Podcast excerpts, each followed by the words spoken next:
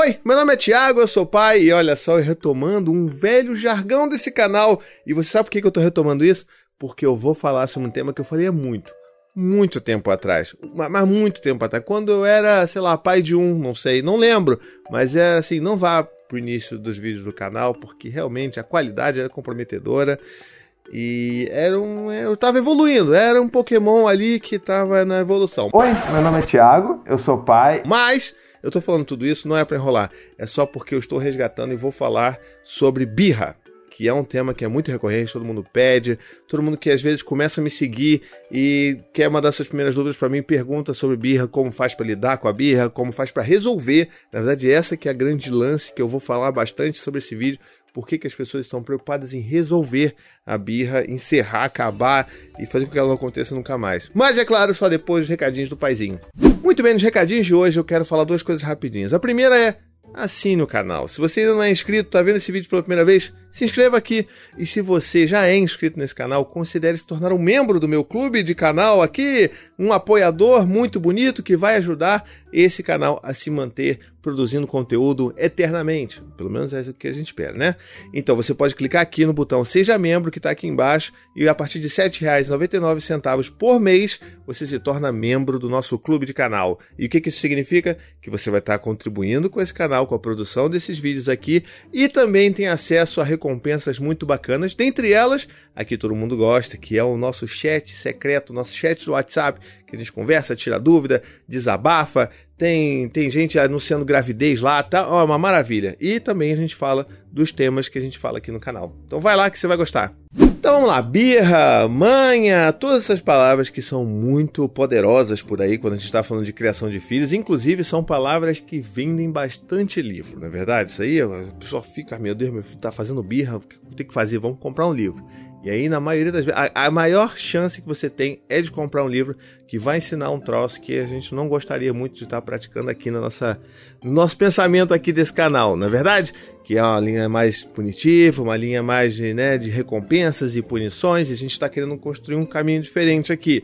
Então, a gente primeiro, se a gente está querendo construir um caminho diferente com os nossos filhos, a gente precisa desconstruir a ideia sobre a birra ou a manha, que é inclusive um termo que eu não gosto muito de usar, porque como eu sempre digo, quando você fala que uma criança é birrenta, que ela é manhosa, que ela né, tá ali fazendo aquele negócio todo, você está colocando toda a responsabilidade daquele mau comportamento da criança nas costas delas, sabe? E assim, não é muito justo fazer isso, porque a gente, quando desconstrói essa ideia do que é a birra de verdade, a gente entende que aquela criança está precisando de ajuda e ela está com algum problema muito grande, sabe? Tipo, ela está se tendo que lidar com um sentimento negativo muito forte, uma frustração muito grande, e ela não consegue lidar porque ela não tem ainda as ferramentas emocionais para lidar com aquilo.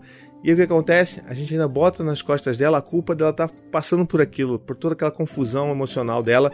A gente vai e volta para cima dela como se ela estivesse querendo de fato fazer aquela birra. E aí que é inevitável a gente falar de birra e não lembrar dos momentos em que essas manifestações de comportamento que as pessoas né, se assustam, abominam e ficam apavoradas, acontecem justamente naquele fase ali de a partir de um ano, dois anos, a coisa se intensifica pra caramba, com três anos ela acontece, na verdade vai acontecer por muito tempo, né? Inclusive, se você for ver por aí, tem muito adulto dando birra também, né?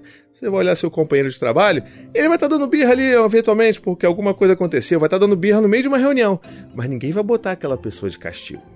Ninguém vai esculachar aquele adulto que está ali fazendo birra no meio de uma sala de reunião. Por que então que a gente se acha no direito de fazer isso com os nossos filhos? Será que eles são menos seres humanos do que o adulto engravatado lá numa reunião?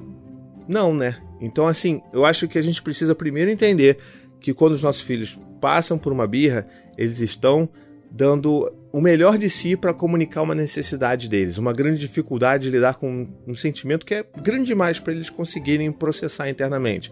Então, se a criança está lá né, na, na, loja de brinquedos, e aí você fala: Não, esse brinquedo aqui não posso levar, né? Pô, esse brinquedo é muito caro. E aí aquela criança começa a chorar e se joga no chão, faz todo aquele espetáculo. Ela não está fazendo aquilo, sabe, para tipo espírito zombeteiro. Ela não tá fazendo aquilo para, né, te incomodar. Ela tá fazendo aquilo porque ela simplesmente não tem outra maneira de lidar com aquilo que está acontecendo dentro dela. Ela não sabe provavelmente o que, que ela está sentindo, que o nome daquilo é frustração ou que o nome daquilo é raiva. Tá só uma confusão de um monte de sentimento que ela não consegue lidar E aí aquela maneira é a única maneira que ela tem de extravasar aquilo, de botar aquilo para fora. E uma forma inclusive de pedir ajuda. E se a gente olha isso e acha que isso é um problema em si, que precisa ser silenciado, eliminado como um mau comportamento, que é o que as pessoas dizem, a gente nunca vai conseguir olhar por trás daquele comportamento e entender que aquilo dali, na verdade, é um pedido de ajuda. Então, como é que a gente consegue desfazer isso? A primeira coisa é tentar desligar do que está ao nosso redor. A gente tem aquela preocupação com o que eles estão pensando, com o que eles né? Eles, estou falando, não são fantasmas, são aquelas outras pessoas, são as pessoas da sociedade que estão olhando a gente e julgando a gente de sempre, 24 horas por dia, na nossa capacidade de criar e educar os nossos filhos. Então, tenta bloquear isso, tenta focar na única pessoa que importa naquele momento, que está realmente pedindo ajuda, que é o seu filho. Então, olhe para o seu filho e fala: caramba, ele está passando por um mal bocado aqui.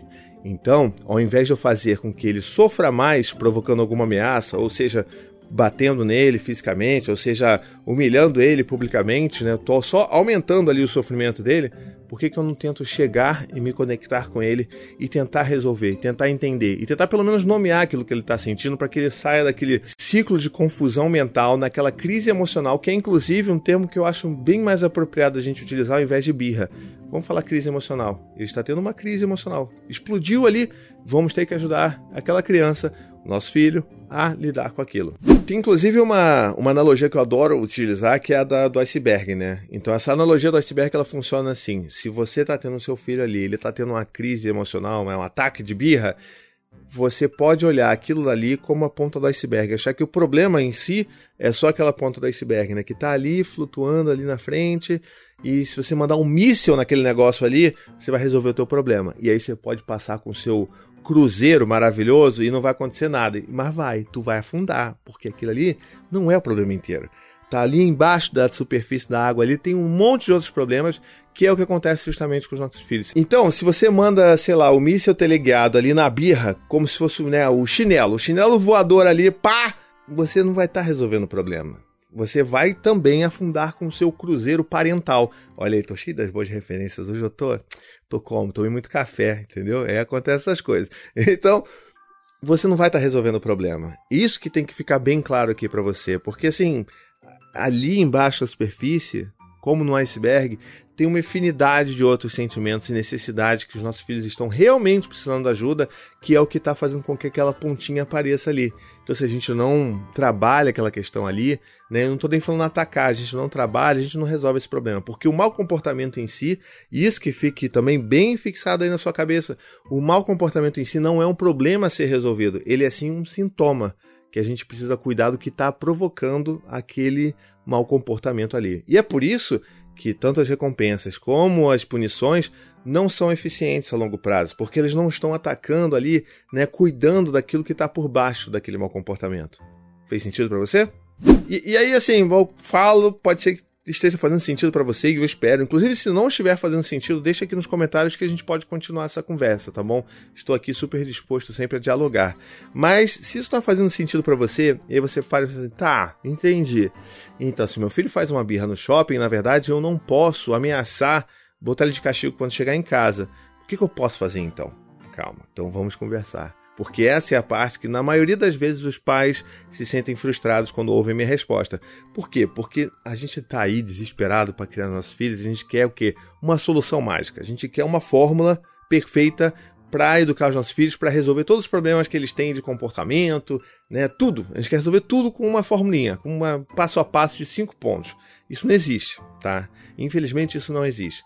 O que acontece? Quando uma criança está tendo uma crise emocional dessas, o que a gente precisa fazer é estar presente, estar disponível emocionalmente e ajudar aquela criança a passar por aquele turbilhão. Para depois a gente falar sobre o que aconteceu naquele momento. A gente tem que entender que esse processo que a criança está passando, de sentir uma tristeza muito grande, uma frustração muito grande, e chorar extravasar isso da melhor forma que ela conseguir, isso é importante para o desenvolvimento dela. Mas isso não significa que a gente tem que deixá-la sozinha chorando. A gente tem que estar ali perto, estar juntos, né?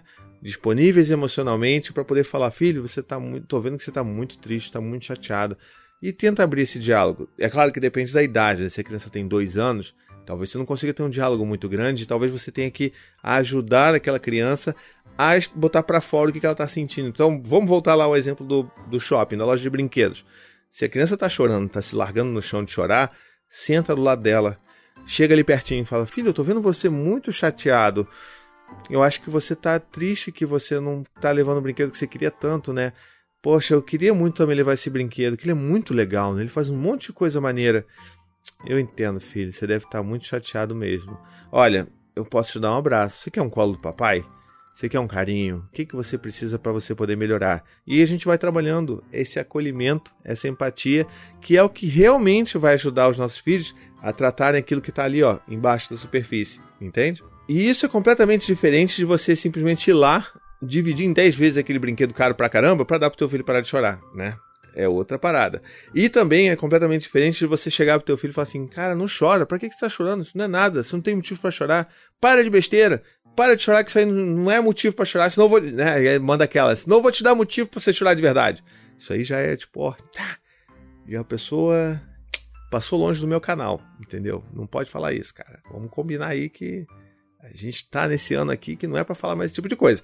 Mas isso também é muito diferente do que a gente está falando ali. A gente não está comprando brinquedo, mas a gente está ali perto, disponível, dando o colo, dando um abraço, dando as palavras, tentando, se a criança tivesse os 3, 4 anos, tentando perguntar como ela está se sentindo, fazer ela criar esse diálogo com você, um diálogo seguro, para que ela comece a se acalmar e se organizar emocionalmente. Isso é o que vai realmente ajudar a criança ali, ó, no iceberg para baixo da, né, para baixo da superfície, tá bom? Bom, eu tô chegando ao final desse vídeo, mas antes eu queria te fazer uma pergunta. Se você tá gostando desse vídeo aqui de agora, se você gostou e você quer saber mais sobre isso, eu posso falar especificamente sobre como que a gente pode se reconectar nesses momentos desafiadores com os nossos filhos. Se você tiver afim de ver esse vídeo, deixa aqui nos comentários que quem sabe eu faço né? Logo aí, logo mais, aparece aqui no canal um vídeo sobre isso. Mas só se tiver gente pedindo, porque senão, né? Pra que você vai fazer vídeo, não é verdade? Então é isso, espero que você tenha gostado desse vídeo. Não esquece aí, espalha para todo mundo esse vídeo. E um beijo, até a próxima e tchau, tchau.